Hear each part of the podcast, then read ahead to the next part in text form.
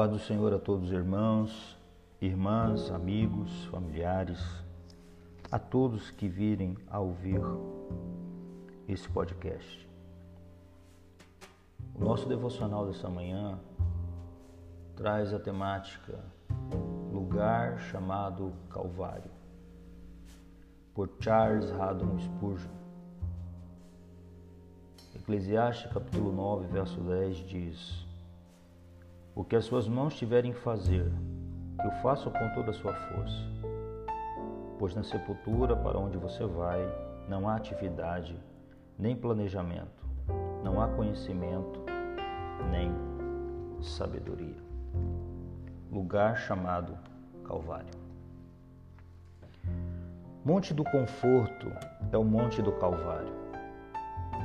A casa da consolação é construída com a madeira da cruz.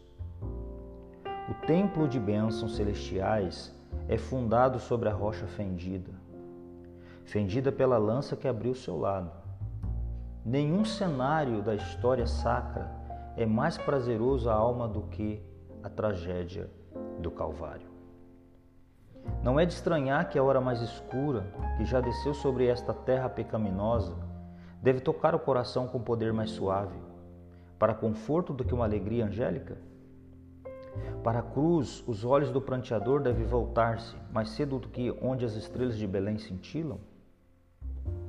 A luz emana do meio-dia, meia-noite do Gólgota. E cada erva do campo germina suavemente sob a sombra da que fora a árvore maldita. Naquele lugar de sede, a graça cavou uma fonte que jorra sempre água pura como cristal. Cada gota capaz de aliviar os ais do gênero humano. Você tem tido seus momentos de conflito. Confesse que não foi no Monte das Oliveiras que encontrou conforto, nem no Monte Sinai, nem no Tabor, mas que o Getsemane, Gábata, e Gólgota tem sido um meio de conforto para você. As ervas amargas do Getsemane têm muitas vezes afastado o amargor de sua vida. As chibatadas do Gábata têm muitas vezes expulsado a chicotadas suas inquietações. E os gemidos do Calvário proporcionam-nos um conforto raro e rico. Nunca teríamos conhecido o amor de Cristo em todas as suas alturas e profundidades se ele não tivesse morrido. Nem poderíamos supor a profunda afeição do Pai se ele não nos tivesse dado seu filho para morrer. As misericórdias comuns que desfrutamos, todas cantam o amor, exatamente como a concha do mar, quando a levamos aos nossos ouvidos sussurra os sons do mar profundo de onde ela veio.